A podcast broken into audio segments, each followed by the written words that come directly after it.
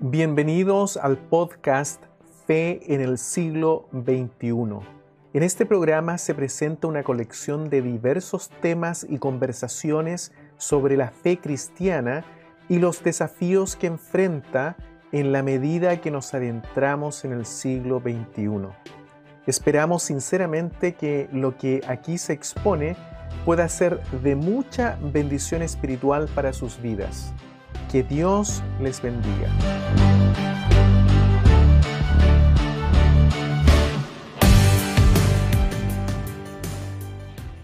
En este podcast vamos a hablar acerca de la gracia del Señor. Este es un tema clave para nosotros los cristianos. No podemos nosotros no comprender lo que significa la gracia del Señor. Quisiera comenzar diciendo que la palabra gracia es eh, una palabra muy sencilla, compuesta por tan solo seis letras en nuestro idioma. Sin embargo, es una de las palabras más importantes de la Biblia. El Nuevo Testamento es justamente donde esta palabra se encuentra un mayor número de veces. Y lo curioso es que si nosotros comparamos la aparición de esta palabra con respecto a la aparición de la palabra misericordia, nos daremos cuenta que su ocurrencia en el Nuevo Testamento dobla el número de veces en que aparece la palabra misericordia. Y en el Antiguo Testamento ocurre exactamente al revés. Es allí donde la palabra misericordia se encuentra un mayor número de veces y su ocurrencia es cuatro veces la ocurrencia de la palabra gracia. Esto nos indica que a medida que nosotros recorremos la escritura desde el libro de Génesis al libro de Apocalipsis, la gracia va cobrando relevancia cada vez más. Y esto es justamente porque la gracia es la pieza central del nuevo pacto que Jesús vino a establecer con los hombres a la tierra. De hecho, Juan, en el capítulo 1, versículo 17, lo explica cuando dice, pues la ley por medio de Moisés fue dada, pero la gracia y la verdad vinieron por medio de Jesucristo. Aunque ambas palabras, gracia y misericordia, suelen ser usadas indistintamente, ambas palabras significan lo mismo, favor no merecido. Eh, sin embargo, la palabra gracia, en la manera como se usa en el Nuevo Testamento, tiene una connotación mucho mayor que la palabra misericordia. Y fíjense ustedes que es curioso cómo en la epístola a los hebreos, en el capítulo 4, versículo 16, la recomendación justamente es, acerquémonos pues confiadamente al trono de la gracia para alcanzar misericordia y hallar gracia para el oportuno socorro. Se nos invita aquí a acercarnos justamente para encontrar estas dos palabras, misericordia y gracia.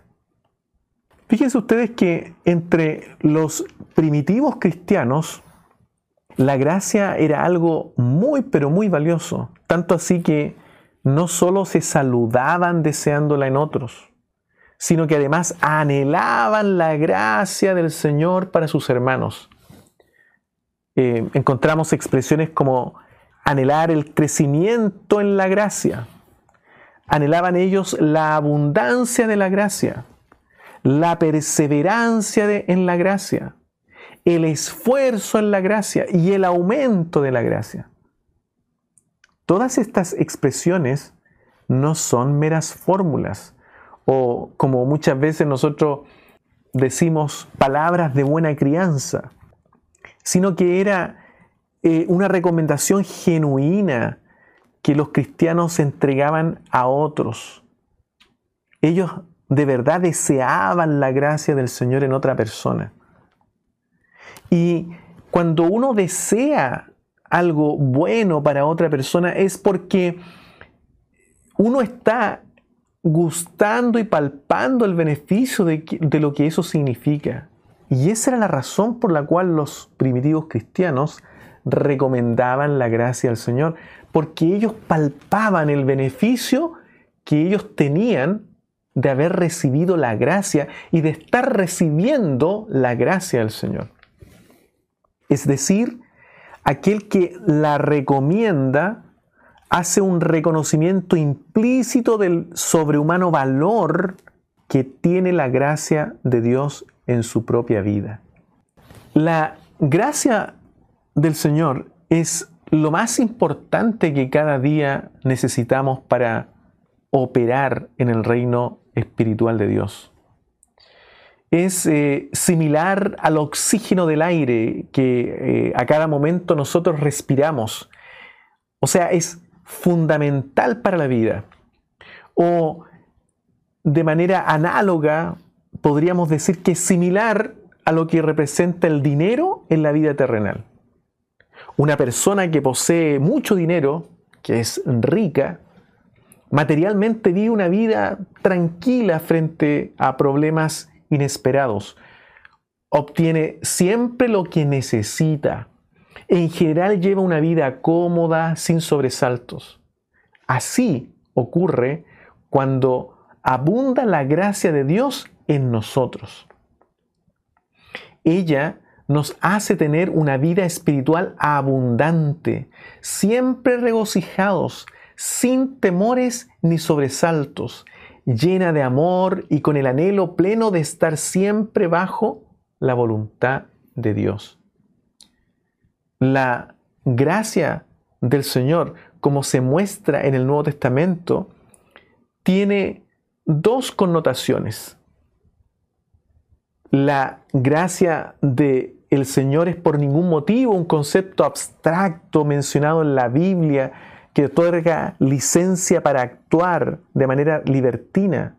Al contrario, la gracia es algo práctico que se percibe día a día y nos salva del pecado.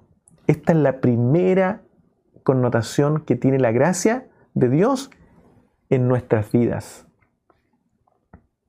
A través de la gracia no solo obtenemos el gran beneficio del perdón de pecados que nos libra de la gran condenación que pesa sobre, sobre, la humanidad, sino que además la gracia permite que el pecado ya no se enseñoree más de nosotros. Por eso que es tan importante la gracia del Señor. Jesús enseña que el pecado es un amo al cual una persona está sujeta y le obedece. De modo que aquel que comete pecado simplemente está obedeciendo a su amo. Eso es lo que nos dice Jesús en San Juan capítulo 8, versículo 34. Sin embargo, cuando la gracia se encuentra actuando en la persona, Pablo explica que el pecado ya no se puede enseñorear de ella. Eh, y aquí tenemos que también tener cuidado. Esto no significa que el pecado no siga latente en nosotros buscando ocasión, debido a que seguimos morando en un cuerpo corrupto de pecado.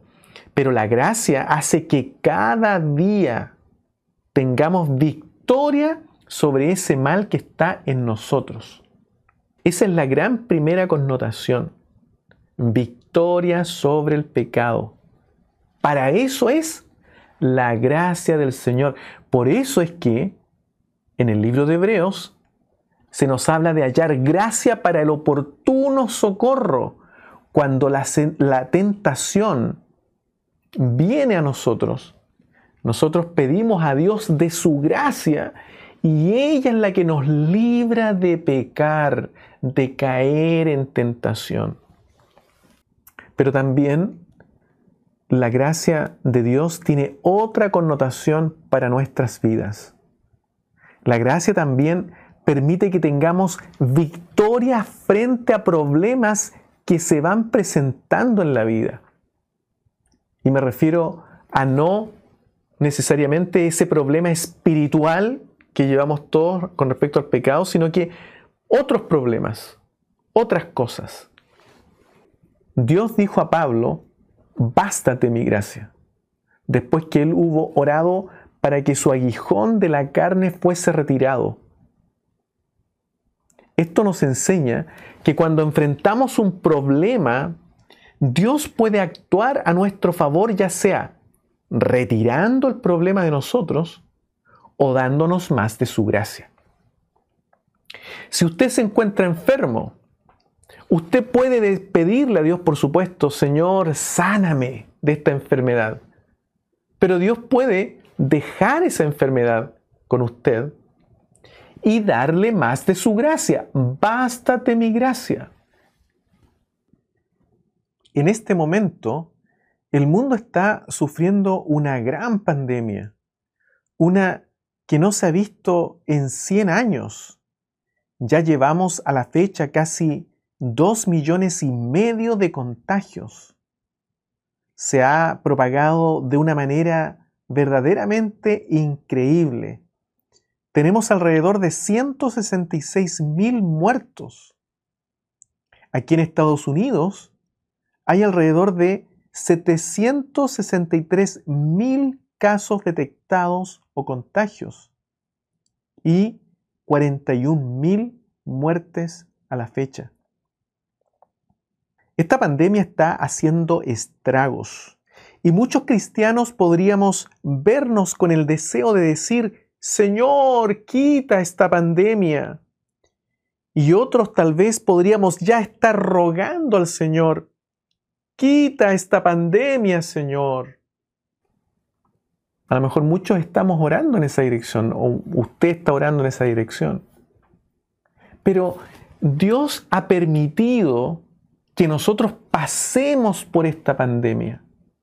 ¿Cuál es la enseñanza que nosotros debemos extraer en relación a lo que nos enseña Pablo?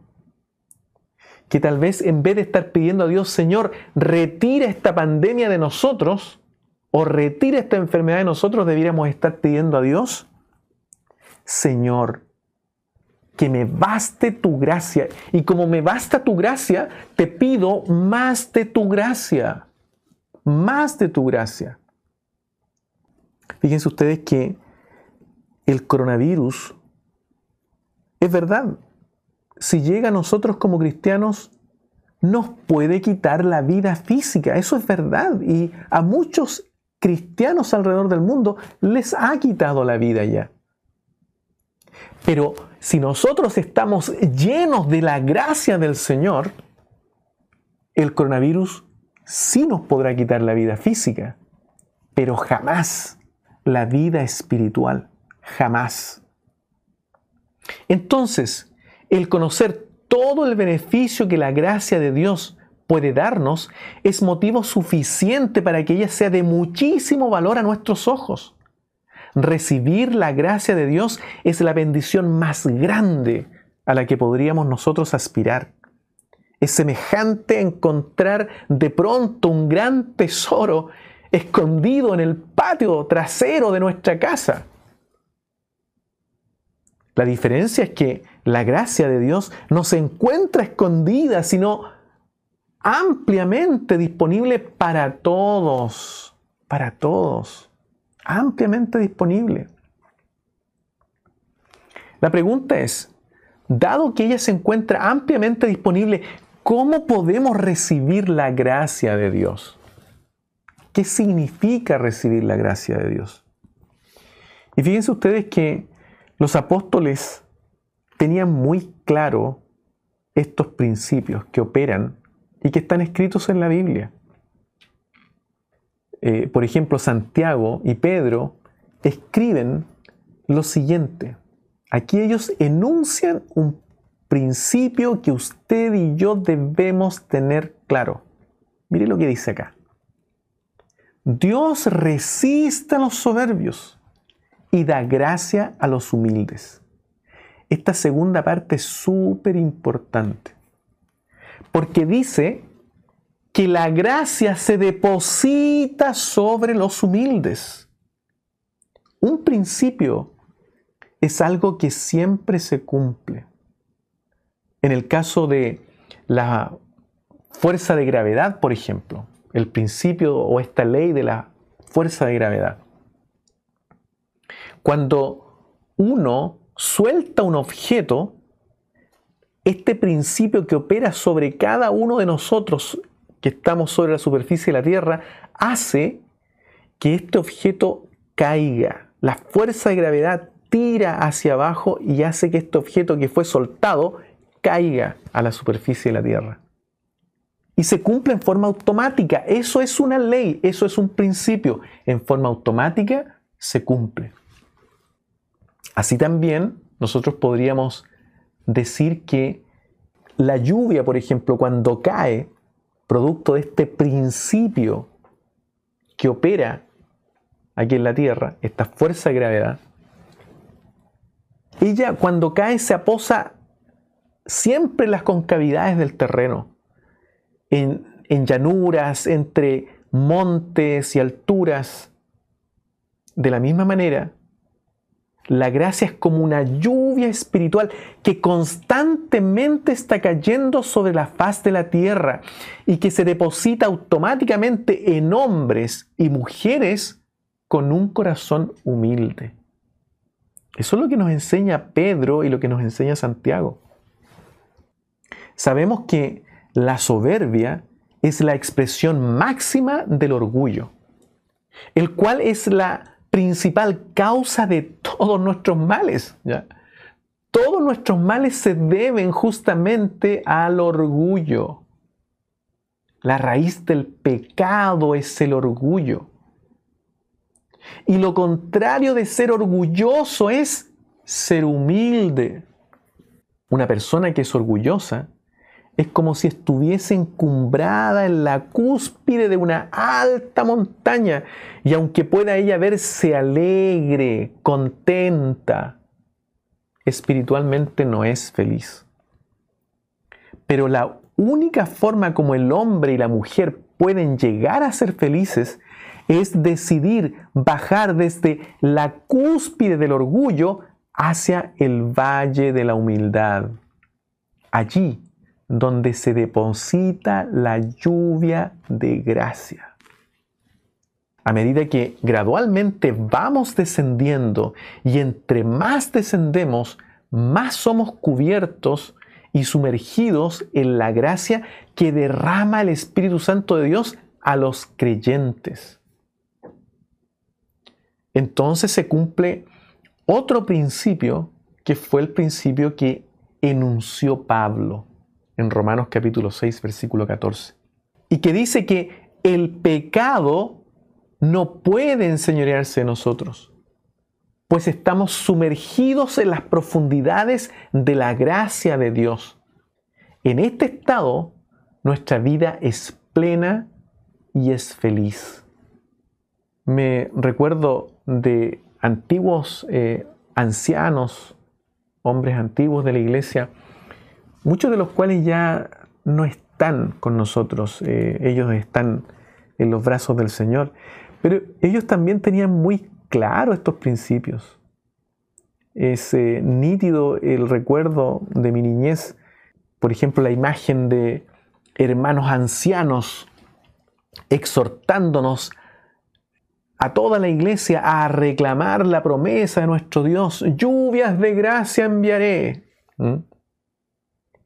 Y con fervor nos invitaban a elevar al Altísimo una oración entonando un cántico con todo el corazón. Lluvias de gracia, lluvias pedimos, Señor. Mándanos lluvias copiosas, abundantes, lluvias del consolador. Fíjense ustedes que esos hermanos antiguos no se preocupaban de otra cosa, sino solo de estar apercibido de la gracia del Señor. Y nos invitaban eh, a, a los jóvenes, yo me recuerdo, mi hijito, apercíbase de la gracia del Señor. En otras palabras, sumérjase en la gracia del Señor. Si ahora en nuestros templos entonamos el himno 210 en nuestros servicios, ¿dónde nos hemos perdido que pareciera ser que estamos secos de la gracia del Señor? La respuesta no es sino una sola. Nos falta humildad. El Señor nos bendiga y nos guarde para la honra de Dios.